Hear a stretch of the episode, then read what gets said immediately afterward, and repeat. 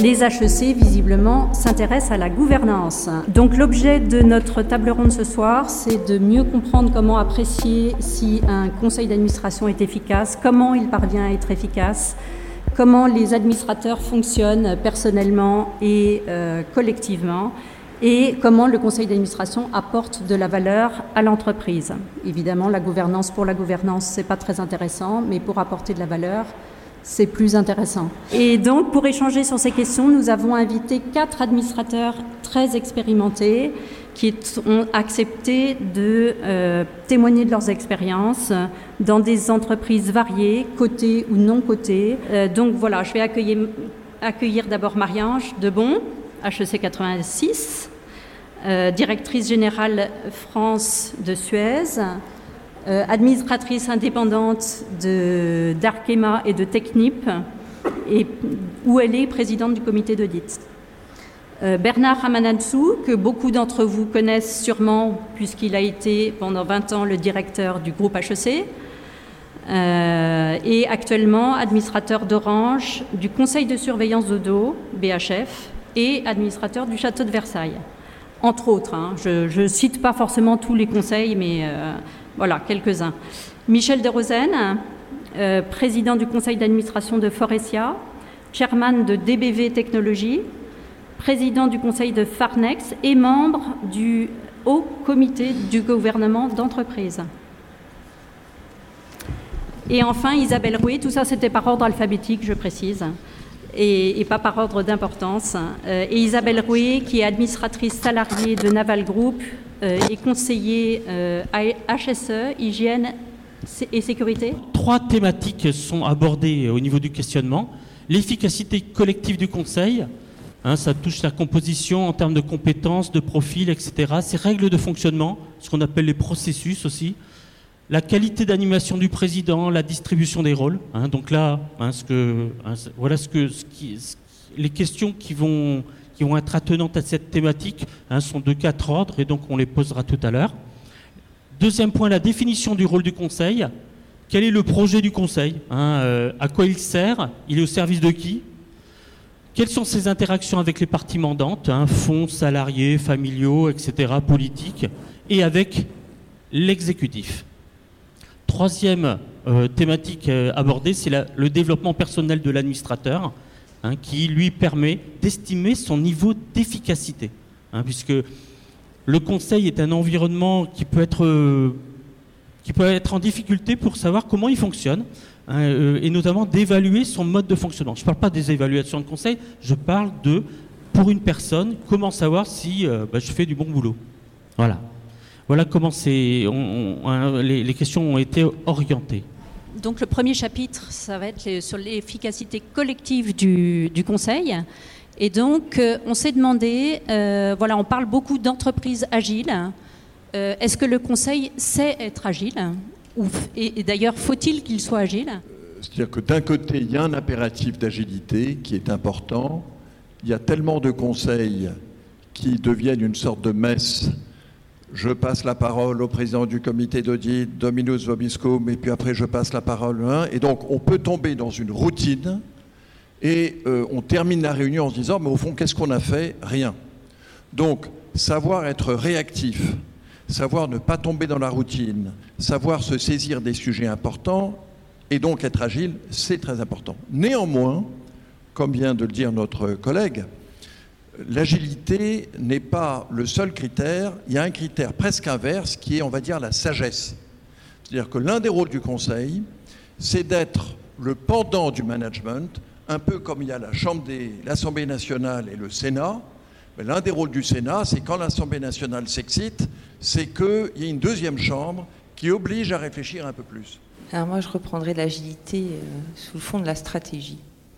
Je pense que réinterroger régulièrement la stratégie de l'entreprise, sa vision, sa vision à long terme, nécessite de prendre des décisions également à court terme. Donc réajuster systématiquement, réinterroger les moyens, réinterroger le cap. À l'aune, enfin, je veux dire, on est dans un monde, dans un marché qui est extrêmement mouvant, qui est en accélération continue. Je pense qu'une entreprise, elle se doit de se réinterroger constamment sur sa stratégie. Donc, stratégie le long terme, et ensuite agilité, parce qu'effectivement, il va falloir qu'elle prenne des décisions à court terme. Donc elle est obligée d'être suffisamment réactive pour pouvoir analyser de manière continue et toujours se repositionner. Ok, donc bah, je pose une, deuxième question euh, concernant le président du Conseil. Dans votre expérience, en quoi le rôle du président du Conseil est-il central ou non au regard de l'efficacité du Conseil?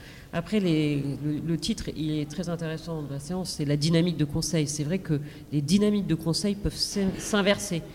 Et, elles peuvent s'inverser avec une personne dans un ensemble collectif. Donc les dynamiques d'un collectif sont parfois pas faciles à saisir et on ne sait pas toujours pourquoi soudain ça s'inverse. Ça s'inverse vers l'ouverture, la transparence, la bonne collégialité, euh, la convergence. C'est une mayonnaise qui est, euh, subtile. Je, dirais simplement qu'il a un rôle majeur euh, à, plusieurs niveaux ou à plusieurs endroits. Bien sûr, pendant les séances de conseil, il a le rôle d'animateur de, groupe et de, faire en sorte que la, discussion ait vraiment lieu, que ça ne soit pas une messe, pour reprendre l'expression de, Michel tout à l'heure. C'est assez, clair.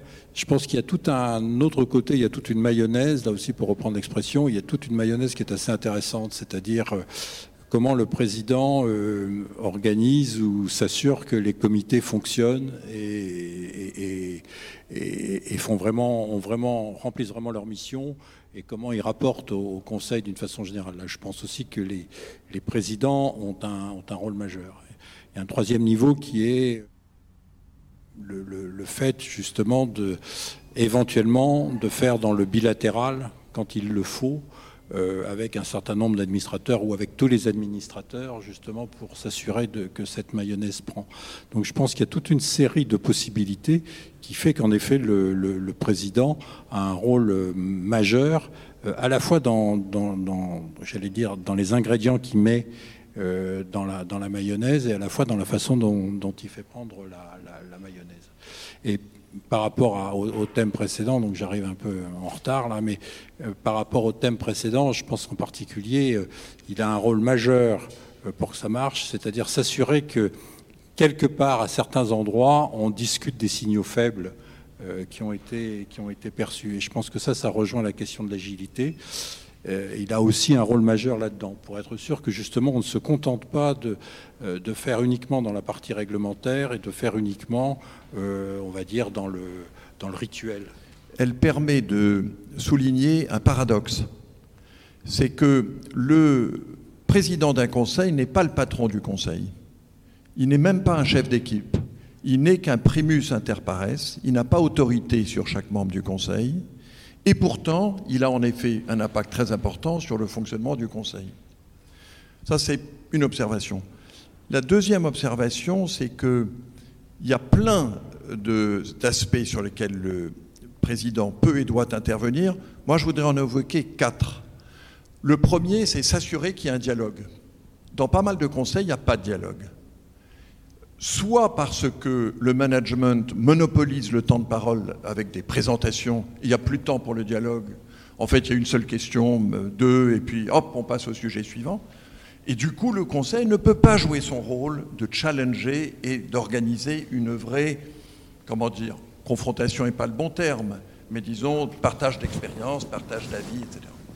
Deuxième aspect, c'est anticiper. L'un des rôles du président du Conseil, pour que la séance du Conseil se déroule de façon utile, c'est de savoir à l'avance ce que pensent les uns et les autres, de façon à organiser la discussion en conséquence. Il faut donc anticiper. Et ça suppose pas mal de boulot de parler avec chaque administrateur avant chaque séance du Conseil. Troisièmement, il faut simplifier. Souvent dans une discussion du Conseil, vous vous demandez quel est le sujet qu'on discute, quelle est la décision qui est proposée, et donc, le rôle là, c'est de simplifier. Et puis, quatrième aspect, c'est de gérer le temps. On est, quand on est président du Conseil, on est toujours en train de regarder sa montre, parce qu'on sait qu'il reste plus que deux heures, une heure, etc. Puis il y a huit sujets. Comment Il faut savoir gérer le temps avec bon sens. J'ai une dernière observation, si euh, les animateurs le permettent, c'est qu'un bon DG, un bon CEO, ne fait pas nécessairement un bon président. Ce pas les mêmes qualités. Et on voit quelquefois de très bons CEO être de mauvais présidents. Mais finalement, est-ce que c'est toujours le président qui donne le là? Est-ce que ça, enfin, c'est parfois le directeur général, mais est-ce qu'il y a d'autres personnes euh, qui peuvent avoir un rôle important? Moi, je pense qu'il y a les présidents de comité déjà qui donnent des impulsions euh, importantes, parce que malgré tout, ils ont des contacts euh, très réguliers, hein, ne serait-ce que pour les points à l'ordre du jour, mais ils mettent au débat aussi un certain nombre de questions se posent au sein des comités, ils les remettent en questionnement où ils peuvent se saisir. Il y a les présidents, certainement, de comités qui jouent les rôles. Après, il y a une place importante au sein des conseils aussi, ce sont les actionnaires. Alors tout dépend aussi, enfin, je veux dire, de la dilution de l'actionnariat et de sa représentation au sein du conseil d'administration. Mais dans l'entreprise telle que les miennes, où il y a deux actionnaires, un actionnaire industriel et un actionnaire principal, je dirais l'État, bien évidemment qu'ils ont un rôle fondamental. Alors je rejoins tout à fait ce qui s'est dit, il y a beaucoup de choses qui se tiennent au Conseil, mais pour que le Conseil soit efficace, le travail se fait bien en amont. Il se fait au travers des comités, il se fait effectivement au travers des bilatérales, euh, et il se fait, enfin je veux dire, à différents niveaux. Tout ne se tient pas dans la réunion. Si le travail préparatoire ne se fait pas avant, peu importe l'organisation, s'il n'y a pas ces temps d'espace et de travail individuel et collectif, il n'y aura pas d'efficacité non plus. Et je pense que bon, chacun est clé dans les comités ou dans ses interventions. Euh, le là, c'est aussi ce qui présente. Enfin, je veux dire, chez nous, euh, quand on parle stratégie, on va avoir le directeur stratégique qui va venir exposer. Euh, après, le PDG ou le secrétaire du conseil va venir agrémenter, préciser ou répondre. Mais il est aussi en première ligne de la responsabilité de l'explication du sujet. Par contre, s'il y a débat, bien évidemment, c'est la direction générale qui reprend la main pour défendre son projet ou défendre sa vision. Mais l'espace au débat est, crucial. Donc il faut savoir faire court, ça veut dire avoir étudié l'ensemble des dossiers qui peuvent être extrêmement conséquents. Ah, je, pense qu'en fait chez nous, mais ça tient beaucoup aux hommes et aux femmes, je suis d'accord, l'équilibre est extrêmement fragile et à la volonté d'essayer d'avoir une gouvernance qui se rapproche le plus possible des codes de conduite, dont le code AFEB-MEDEF, mais on suit beaucoup aussi les publications de l'IFA, puisque chaque administrateur est adhérent à l'IFA. Donc leurs rapports, enfin les évolutions en termes de gouvernance et de bonnes pratiques. Et on échange aussi sur, sur en fait ce qui peut être préconisé par rapport à ce que l'on pratique. Et je pense que oui, pour revenir à votre question de base, qui était, excusez-moi. Bah, est-ce que vous, en tant qu'administrateur oui, salarié. parce qu'en fait, on a tout à fait possibilité de poser des questions au sein des comités en adressant un certain nombre de sujets. Après, faut-il les expliquer? Pourquoi veut-on rajouter tel ou tel audit au plan d'audit de l'année? Parce que justement, les signaux faibles. Et en tant qu'administrateur salarié, la, je dirais, la grande plus-value, c'est qu'on est dans l'entreprise. Les signaux faibles, on les entend. Euh, moi, je suis élue sur. Euh, proposition euh, d'une organisation syndicale. Donc les réseaux existent et les signaux faibles, parfois, n'arrivent pas jusqu'au bon endroit et n'arrivent pas jusqu'à euh, le conseil d'administration ou la direction générale. Il ne faut pas que quelqu'un donne le là. Ce n'est pas un cours euh, de solfège ou de. il faut que tous les administrateurs puissent intervenir et à égalité euh, si quelqu'un donne le là, ça veut dire que le Conseil est déformé. La vérité, c'est que le Conseil, c'est un lieu de tension, c'est un lieu de rivalité entre des sensibilités, des intérêts différents. Il y a le président et le directeur général qui forment un couple biscornu qui n'est pas facile à faire fonctionner, dans les cas évidemment de dissociation. Il y a aussi les tensions entre le management et le conseil. Le management a souvent l'impression que le conseil, au fond, n'est pas très compétent, alors que bosse 70 heures par semaine. Et le conseil a l'impression que, heureusement qu'ils sont là pour avoir en tête les intérêts fondamentaux de l'entreprise. Il y a aussi les tensions entre les actionnaires et les administrateurs indépendants, où souvent les actionnaires disent Mais nous, c'est notre pognon qui est en jeu, et les indépendants, c'est un peu des rigolos. Et les indépendants eux-mêmes ont le sentiment heureusement qu'on est là pour apporter un point de vue qui est par définition indépendant. Alors, euh, c'est le rôle du président de gérer ces tensions, de gérer ces rivalités, ces confrontations. Et c'est une des difficultés de son job, et c'est ce qui fait aussi que son job est intéressant. Il est surtout contributif dans les périodes complexes. C'est-à-dire quand on veut faire un contrepoids vis-à-vis du président directeur général, Euh, donc ça peut être au moment des successions en complément du comité nomination et rémunération, au moment des acquisitions significatives, à, des phases un peu, euh, un peu clés. Euh, alors parfois il a été perçu comme une sorte de... voilà, on n'a pas voulu aller à la dissociation, alors pour, pour contrebalancer ça on met un référent et il n'est pas forcément perçu comme aussi solide que si on avait fait la dissociation.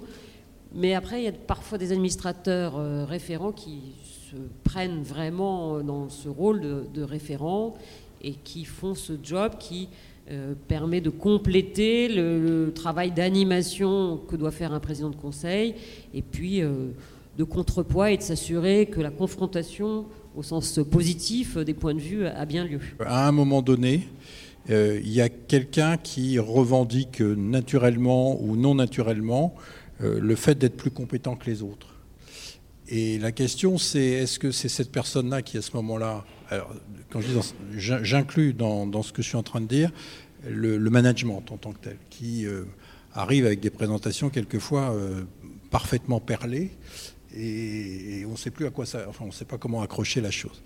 Et donc la, question, c'est comment on laisse s'exprimer quand même les gens qui n'ont pas nécessairement, on va dire, la, compétence statutaire euh, sur un problème donné et comment on leur laisse, euh, euh, j'allais dire, poser les questions un peu, un peu peut-être un peu candides, un petit peu moins techniques.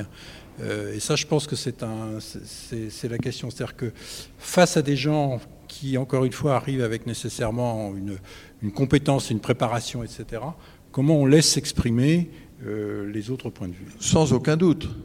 le Conseil doit prendre des décisions il doit décider le budget, il doit décider de garder, de nommer le directeur général ou de le virer, euh, il doit décider de grandes opérations. Bref, les plus grandes décisions de la société sont prises par le Conseil, ou alors, quand elles sont encore plus importantes, par l'Assemblée générale, pour les conseils français. Je rajouterais, il faut aussi que les présentations soient claires, bien sûr, et, pas construites pour qu'elles soient difficiles, plein de jargon ou... Euh, de, marge de progrès. Marge de progrès. Le consensus, trop de consensus, pas assez de consensus. Non, mais encore une fois, je pense que, enfin, là aussi, je, dis avec mes mots ce qui a été dit avant. Euh, ça se termine toujours par euh, une décision. Enfin, en tout cas, la, plupart du temps. De là à dire que cette décision, ça s'appelle un consensus, c'est un problème. Pas philosophique, mais on sait très bien qu'une décision, enfin, les gens peuvent rester sur leur position après, quoi.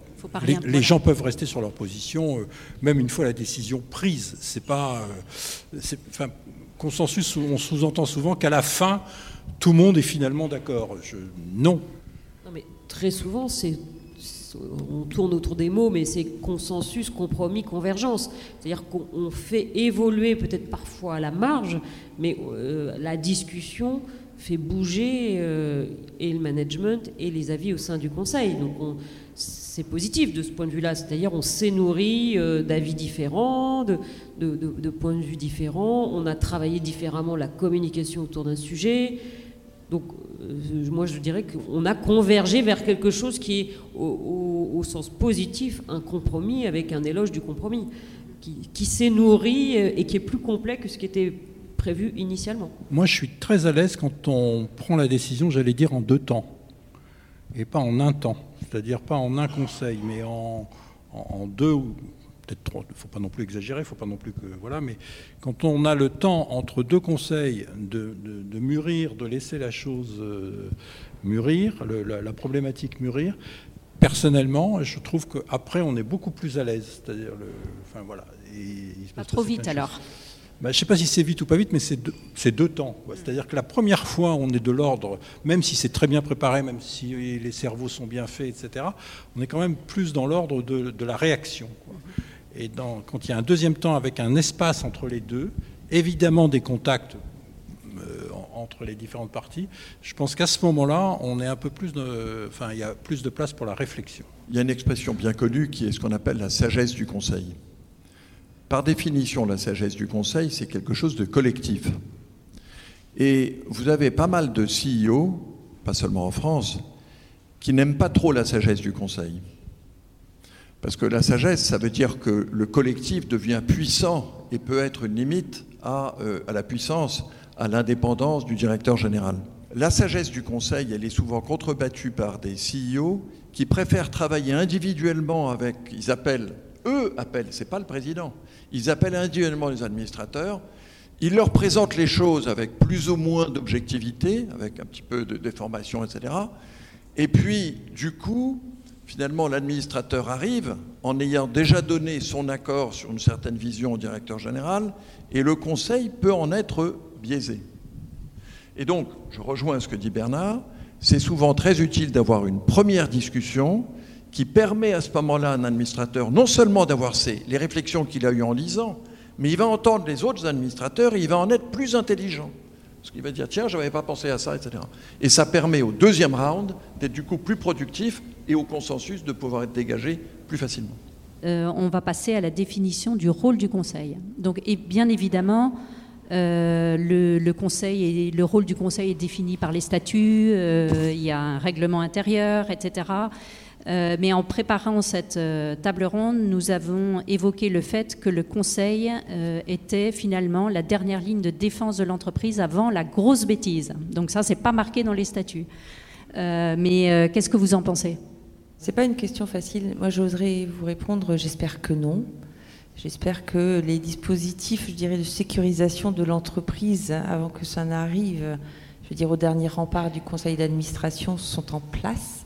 Et je pense que le conseil d'administration, enfin, je veux dire, dans, certains domaines, euh, je ne sais pas, il y a de la chimie, il y a toutes sortes de choses, ça pourrait être un incident majeur euh, sur, euh, voilà, sur une usine, sur prise de décision, et donc dernier rempart une fusion, pourquoi pas, un rachat, un fonds d'investissement, un dernier rempart, oui, là, oui, certainement. Suivant l'actionnariat, dans certains cas, oui. La grosse bêtise, après, quand on prend une décision et que l'on vote, puisque effectivement dans les conseils d'administration, ce que moi je pratique, les résolutions sont clairement écrites, donc on sait sur quoi on va voter. C'est des votes systématiques, c'est des votes à main levée c'est après débat.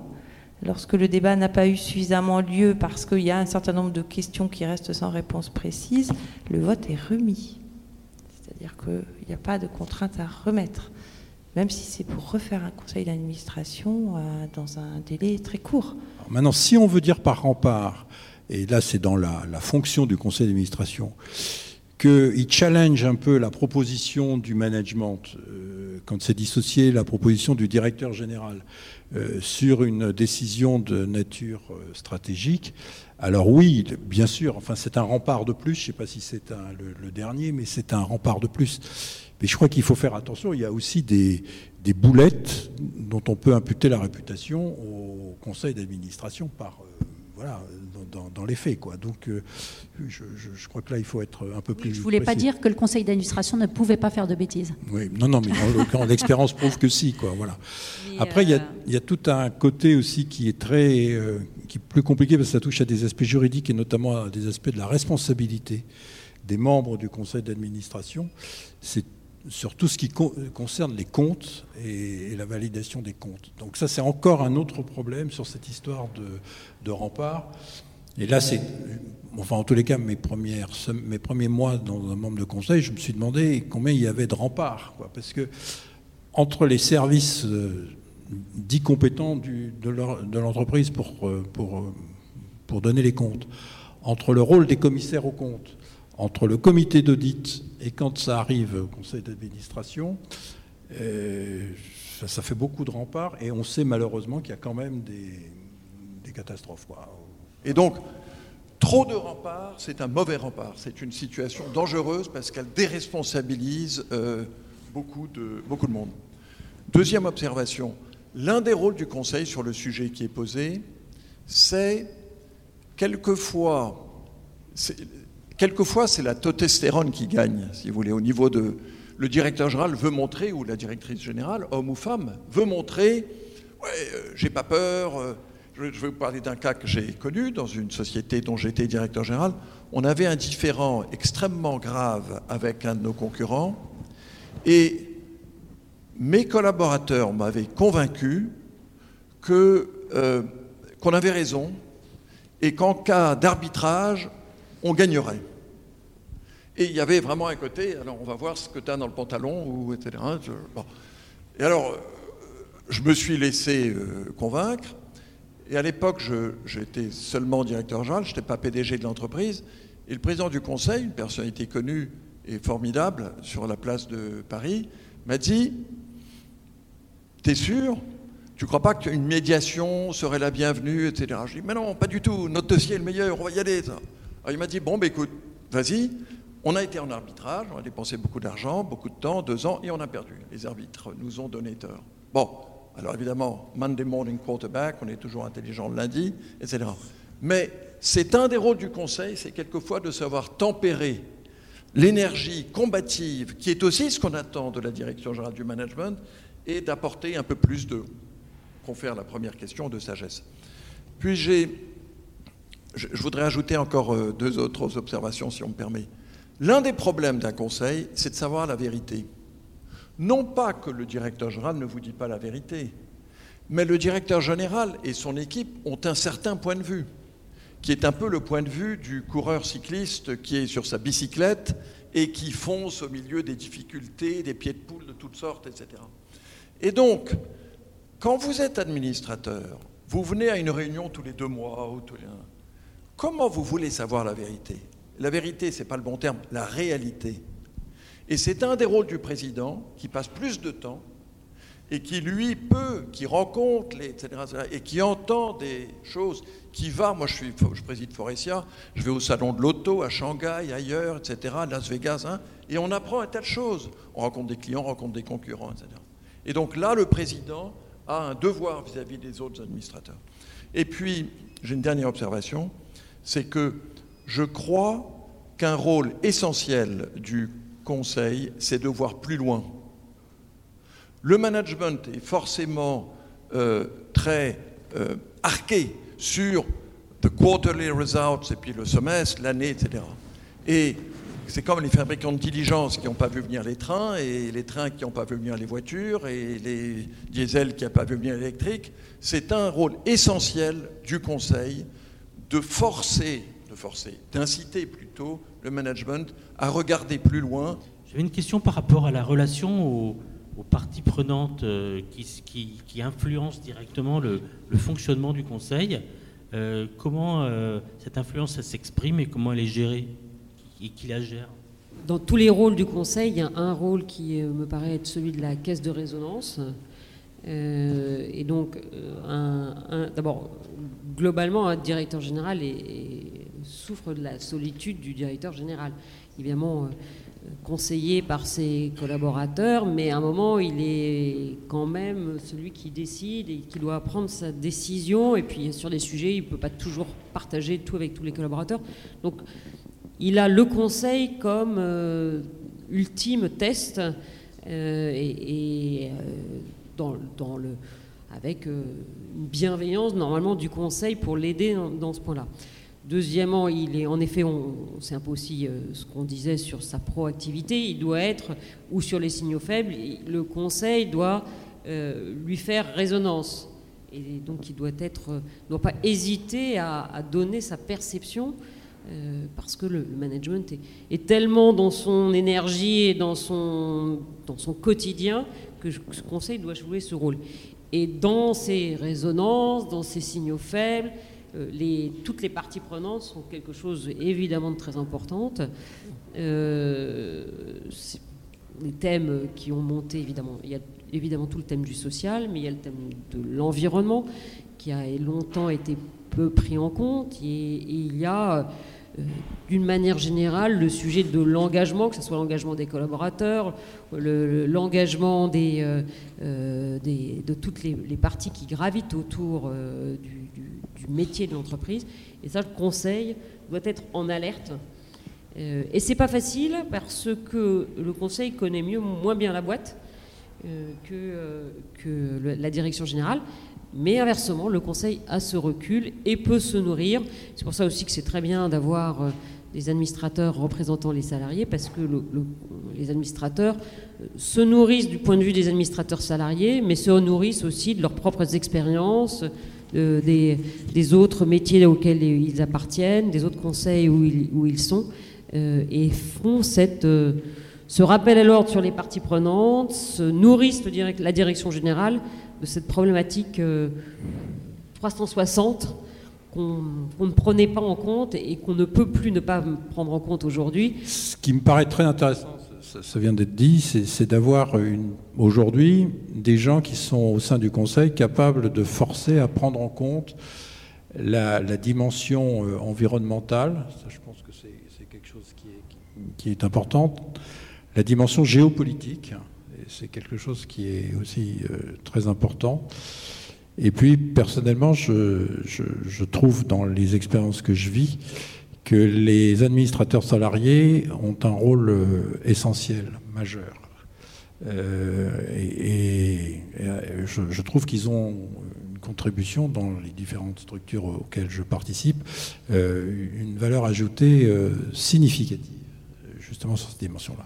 Incontestablement, on voit les actionnaires sont plus euh, greedy, je dirais. Ils ont envie d'avoir plus de contacts et euh, ils sont souvent pas innocents. C'est-à-dire que quelquefois, ils veulent, en rencontrant pas seulement le management, mais aussi un ou deux membres du conseil, parce qu'il y a le président et il y a l'administrateur référent, quelquefois il y a les deux, quelquefois il y en a un seul.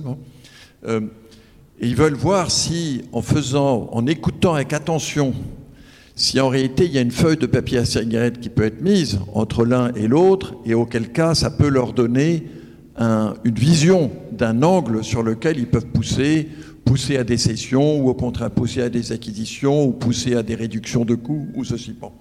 Et donc, dans ce contexte-là, il y a incontestablement, et ce n'est pas seulement les activistes, les actionnaires sont plus friands qu'avant de contact avec le Conseil, et comme vous le savez sans doute, il y a de plus en plus de sociétés cotées qui organisent maintenant des roadshows faits par le conseil, aidés par le management, mais qui ne sont pas faits par le directeur général, notamment sur les sujets de gouvernance. Un nombre croissant des rodos euh, qui nous accueillent aujourd'hui, un nombre croissant euh, d'investisseurs ont maintenant, il n'y a pas seulement ISS et compagnie, ont maintenant des feuilles de route et ils regardent avec attention est-ce que les administrateurs indépendants sont suffisamment nombreux Est-ce que les gens sont compétents Quel est le niveau de l'absentéisme euh, Quelles sont les règles d'incentive Est-ce que c'est vraiment lié aux performances ou est-ce qu'il suffit de faire du présentéisme Etc. Et donc, la bonne pratique maintenant, c'est que chaque conseil explique lui-même à ses investisseurs, dans des roadshows de gouvernance, comment les choses sont faites dans la société.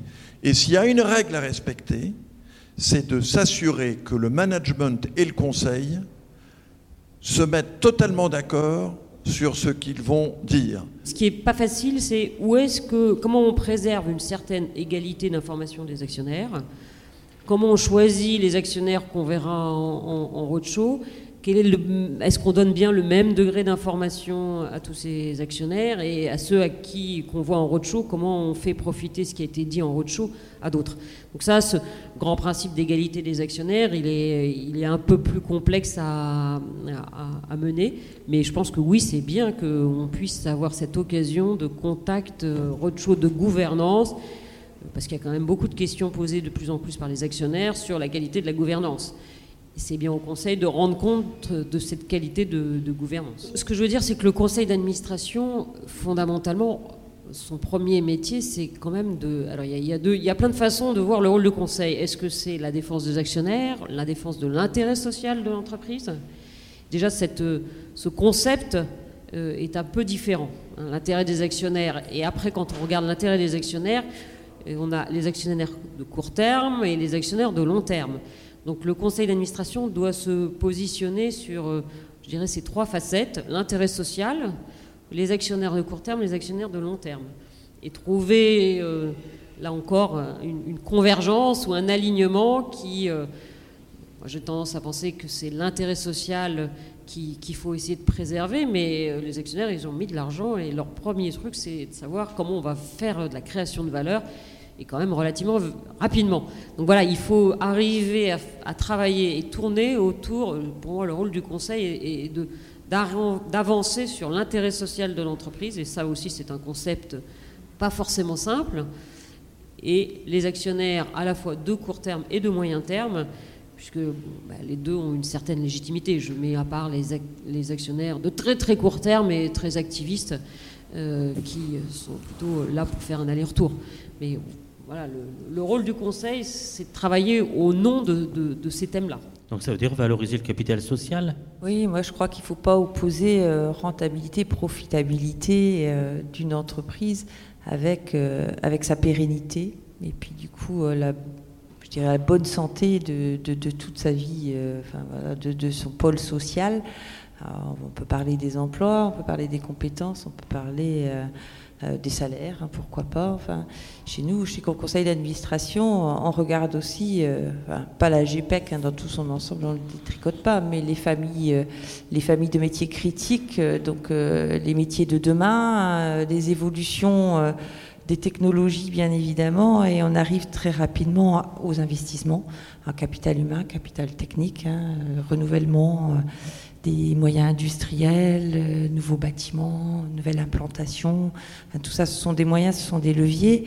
Euh, je pense qu'il faut trouver l'équilibre et ne jamais opposer euh, à la fois les décisions stratégiques et les décisions du conseil d'administration de son environnement économique, bien évidemment, de son territoire aussi. Il faut prendre en compte toutes ces dimensions et ne pas opposer les sphères les unes aux autres. Elles sont toutes imbriquées. Je veux dire, l'entreprise, c'est tout ça à la fois. Un ou deux commentaires là-dessus. D'abord, il faut il faut pas se bercer de l'illusion que tous les actionnaires ont le même intérêt, hein, c'est évident. C'est-à-dire que les actionnaires, ils ont, il y en a qui ont des intérêts à court terme, d'autres à long terme, et puis il y en a qui ont des intérêts d'une autre, pardon, qui ont des intérêts d'une autre, encore d'une autre nature. Hein. Ça peut être un intérêt de nature développement technologique. Enfin, quand l'État intervient comme actionnaire, il peut avoir d'autres, d'autres préoccupations et d'autres d'autres objectifs. Donc ça, mais ça fait partie euh, de la vie, ça, hein, la, multiplication des objectifs et arriver à, à, essayer de faire converger ça.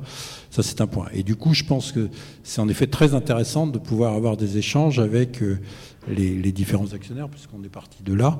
Et pour votre question, je, je pour ta question, je pense que c'est un point très euh, très important. Et, deuxième rebond, euh, je pense que c'est très important de, passer du temps et d'avoir l'opportunité de parler avec euh, les investisseurs, les actionnaires. Parce qu'aujourd'hui, on est à une époque où on cherche à tout réduire à une seule variable, quelle qu'elle soit, et, l'intelligence artificielle va aggraver la situation. Et en tous les cas, je ne sais pas ce que donnera l'intelligence artificielle, mais aujourd'hui, je pense que les entreprises, les, grands, les, grandes entreprises en particulier, sont des organes d'une telle complexité qu'il euh, faut passer du temps à expliquer aux différents actionnaires euh, comment ça marche ou comment ça marche pas et pourquoi, et, etc. Les administrateurs salariés ont le même job, la même mission que les autres administrateurs et pas un job à part, pas un job différent. Une entreprise, c'est une entité une entité indissociable et que chaque personne qui fait partie de cette entreprise a un rôle à y jouer et que chaque pièce est effectivement indispensable, il n'y a pas de question à se poser. Je crois qu'il faut dépasser euh, les appréhensions, je dirais, ou les réticences de part et d'autre, parce qu'effectivement, parfois, il y a de la réticence aussi de la représentation salariale vis à -vis du patronat, je pense qu'il faut savoir aussi dépasser ce point de vue-là pour essayer de travailler ensemble. Travailler ensemble pour qui Pourquoi Pour l'entreprise et l'ensemble de ses parties prenantes, y compris les salariés, mais pas uniquement.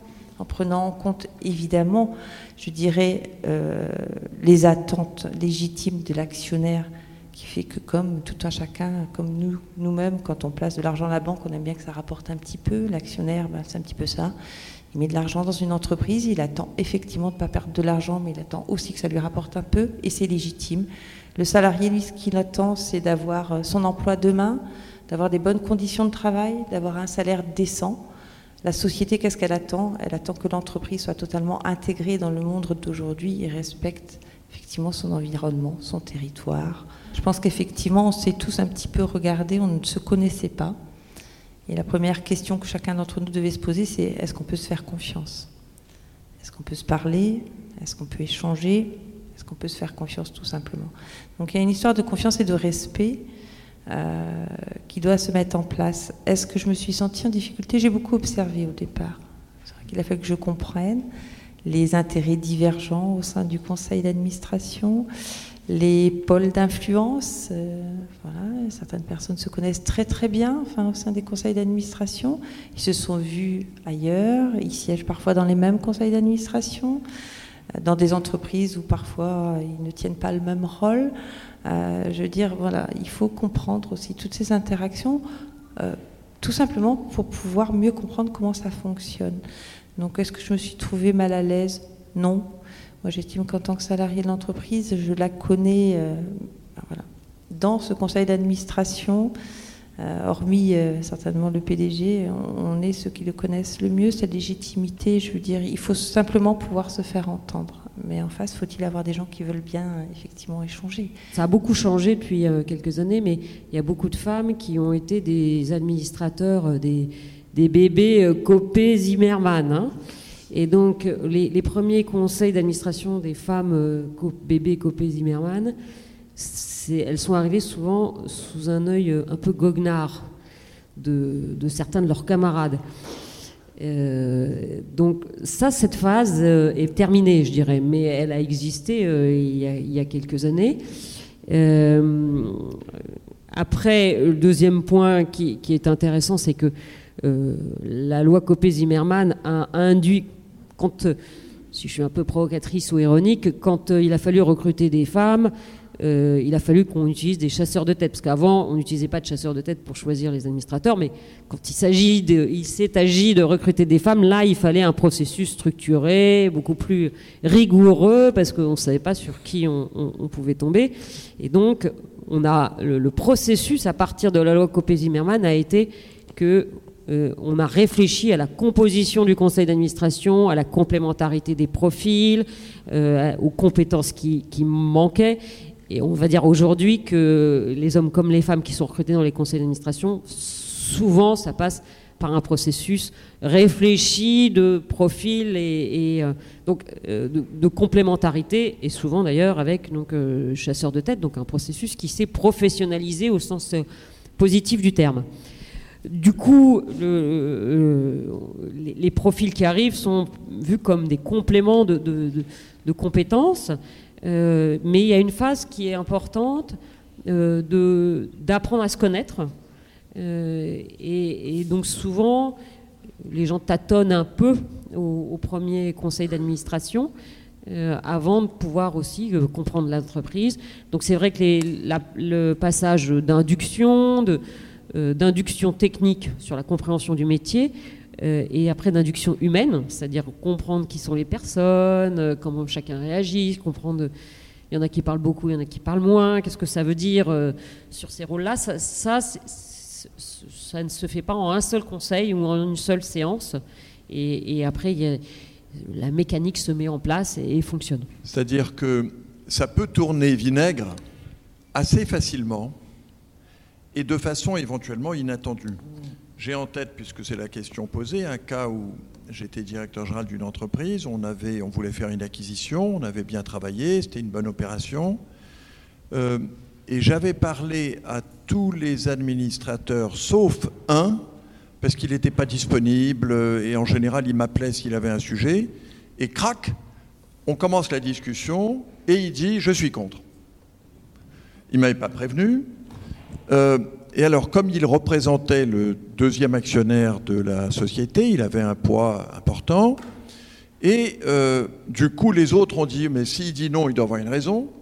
Et en, peu de minutes, le Conseil s'est retourné contre le projet et a voté contre. Alors, heureusement, on a pu rattraper ça. Euh, j'ai été le voir lui, les autres, et deux mois plus tard, on a fait une nouvelle réunion et le, l'opération a été approuvée et réalisée. Mais le, point que j'essaie de faire, je crois, devant vous, là, c'est que un conseil, c'est des hommes et des femmes. C'est très humain et ça peut être vraiment, ça peut être délicat, comme dans une, réunion de famille qui tourne mal, là, parce que je sais plus qui. Et donc, il faut y être attentif. Plusieurs ici ont parlé des signaux faibles. Il faut en effet à la fois guetter tous les signaux faibles, mais aussi préparer. Il, faut, il y a un film comme ça avec Paul Newman où quelqu'un dit à un avocat, il faut jamais être surpris. Il faut jamais être surpris. Il faut être parano, il faut tout préparer. Bon. Alors j'ai encore une autre remarque à faire, c'est que pour moi, la plus grande difficulté, la difficulté récurrente dans la relation entre le management et le conseil, c'est la dialectique entre le volontarisme et le réalisme.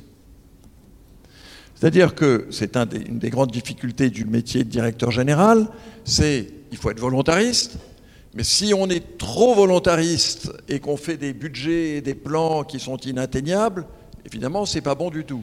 D'un autre côté, si on n'est pas assez volontariste, il vaut mieux être remplacé par quelqu'un qui le sera plus. Et évidemment, le Conseil essaye de comprendre comment fonctionne le directeur général dont il a la supervision. Il essaie de se faire une idée, parce que certains sont plus volontaristes, d'autres bon. Et s'ajoute quelquefois à cela l'impact sur la rémunération variable. Et encore une fois, dans ces cas-là, dans le dialogue, un effort que le Conseil doit faire et dont il doit discuter dans les séances exécutives pour se dire, mais finalement, notre directeur général, notre directeur général, est-ce que c'est quelqu'un qui est plutôt trop prudent, il faut le savoir, ou au contraire quelqu'un qui est trop intrépide? Donc c'est, à mon avis, un des défis importants d'un conseil d'administration. Pour revenir donc au niveau de l'efficacité de, l'administrateur, je pose la question, comment savez-vous personnellement que vous faites du bon travail? Alors, je vais, je vais prendre bien démarrer. Mais déjà, moi, quand je dors bien, je vais vous dire, quand je dors bien, j'ai l'impression d'avoir fait du bon travail. Donc déjà, ça c'est moi toute seule. Ensuite, euh, je peux vous assurer que quand on a des débats,